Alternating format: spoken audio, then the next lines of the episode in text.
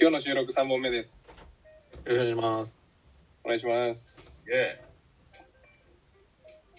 さっきの最後にあった、嬉しいことって応援、これちょっと被ると思うんですけど、うんどうなんですか？いやまあかぶるうんかぶるんじゃないですかそのただそれを自分がこう嬉しい、まあ、受け取り方がちょっと内藤さんの受け取り方と俺のそういう感じ方が違うだけであってただその内藤さんの嬉しいと感じるっていうのはちょっとこうすごい興味あるんで聞きたいですね。私の話でいいんですか？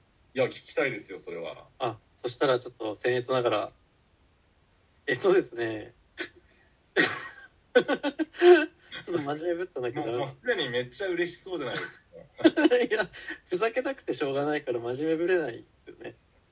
ちょっととりあえずお話しさせていただくと、はいやっぱりですね、もう最近30半ばに差し掛かって、で、今の部署はちょうどですね、ほとんど新人および若手みたいなうん半分以上はそんな感じなんですよ。ちょっと人数多めのチームなんですけど。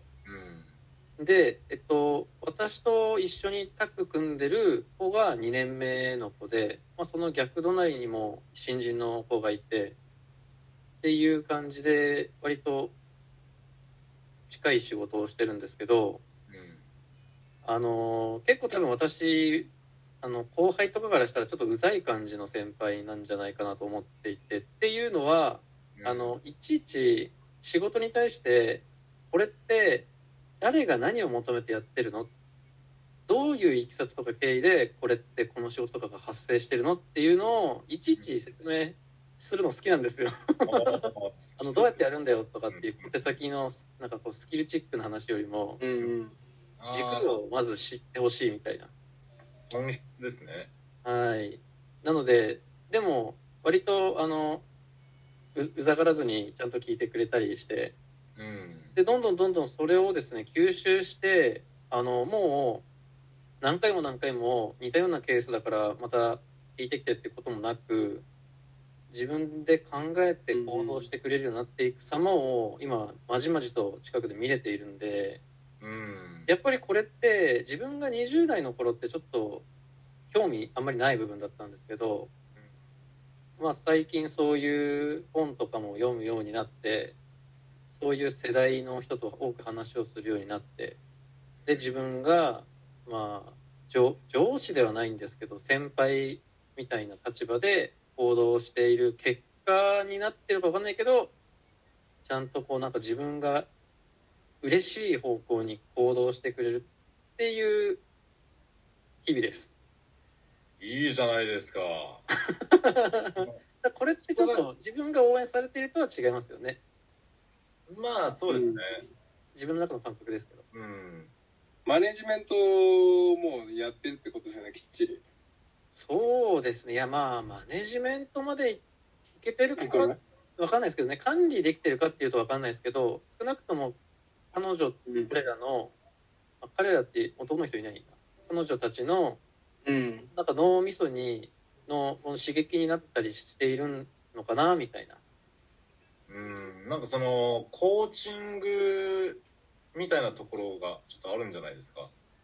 ティーチングもあるかもしれないですね。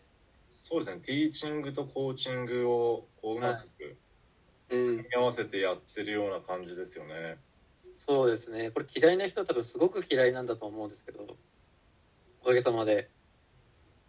まあその嫌いな人はこうされって感じでいいんじゃないですか？ビフラムって唱えればいいんじゃないですか？それもノリで言っちゃうみたいな。そうですえだってそのお互いにこう性質が合わない人がマッチしても不幸な結果にしかならないじゃないですかそうですね。あだからそれはもうおっしゃる通りの合う人だけがこう集まればそれでいいいいじゃんっていうなんかそ水の野はまさにそうですよね。そうですねあ、確かに。うん。うんなんか、バックボーンは似てないけど、割とみんな似た思考回路を持っている感じが。うん。うんまあその去った人たちもこさらに楽しそうになったらなんかちょっと気になってまた寄ってきたりとかああ、うんキャンプファイヤー的な。ああそうですねあーキャンプファイヤーしたいですね いけなかったですね。今年、なんかそういうのやりたいなって言ってたんですけど、いや、そうっすよね。エゾノキャンプやりたかったんですけどね。やりたいですねうん来年こそは競馬場も行くし、ぜひ。うん。やりましょう。はい。キャンプファイヤーは本当に絶対行きたいやったことないんですよ、私。あそうなんですか？あんまりなんかさっきの旅行の話もそうなんですけどうん外のリアルの世界にそんなに興味なくてあああ、そうなんです。人と会うとか何か見に行くっていうのは好きなんですけど漠然と旅行することに対してそんなに興味がないっていうだけなんですよね。うん。だからあのもう京都のこの建物見に行きたいとかあのイタリアローマのこのさ遺跡とか見に行きたいみたいなのは原動力になるんですけどそうじゃないんでいやなんかそれあれあの話でそこまでこう心が揺さぶられて盛り上がるってちょっとその感覚知りたいなっていう思いはあって聞いてたんですよああなんかやっぱ内藤さんは内藤輝明さんって名前、はい。まあ、フルネームあるじゃないですか。ありますね。はい。そのフルネームの文字をこう、まあ、ひらがなで内藤輝明って並べてその文字を入れ替えて違う言葉を作って遊ぶっていうアナグアラム。ナグラム。あります？ああやったことないですね。俺結構それ好きでえちょっと今回考えてきたんですよ、おー、どんな？まあ、ちなみにまず自分のことから言うとあの歌城隼人を並べ替えると俺が自分でしっくりきたのは素人は嫌だっていう言葉なんですよ、えー、すごいまあ、その濁点をつけたり濁点を外すっていうのはえー、あ、ルーそういうにこ OK なんですよね。そんなことができるんですね。とああ、なるほどな。で俺はその素人は嫌だっていう名前だからこう、まあ、一級建築士を取ろうとしてるみたいなこう、はい。極めたい。そうですね。何かの世界でこう極めたかった。ああなるほど。面白い。そうですね。それで、まあ、次あのちょっと内藤さんと峠さんの名前に行く前にはい。まだちょっとじらしますよ。あの坂谷さん。坂谷さんあはいはいはい。友達だったんでこう、まな人間性知ってるからこう考えやすいかなと思って考えやすいかなと思ったら1時間ぐらい悩んだんですけど。ものすごい悩ん最初あの坂谷かなで「似た魚イカ」っていう言葉しか出て完全にそれディスってるじゃないですか。これじゃダメだなと言思って。るかどうかもわかんない。もう意見わかんないと。坂谷さんの内面と全く別に一致しない。面白い言葉。をそういうアナグラムはそれはただのあのいじめにつながっちゃうそれはやめましょう。まあそれで悩んだ結果、まあ、坂谷さんはその一級建築士でもありバイオリンもすごい上手なうんで、ん。あ聞いたことありますあの多彩が中にっていう言葉になったんですよ。あすごい。あすごいですね。あ、すごいすごい。面白いじゃないですか。面白いです面ね白い。そして中山さん。はい。はい。中山さんあの俺結構中山さんのあのコーチングとか受けたりとかして すごいあの面白い人だなと思ったので考えたんですけど中山さんは仲間助ダイヤどういうことですか仲間。仲間の中にこうダイヤが透けて見えるっていうそのその人の中の輝くものが見えるっていう。ええー。ああわかりましたわかりました。コーチング。仲間がなんか仲間が透けて見えるのかと思ったんですよ最初。あ違います。透明人間じゃなくてそのその人の中の輝くものが透けて見えるっていう。なるほど。すごいな。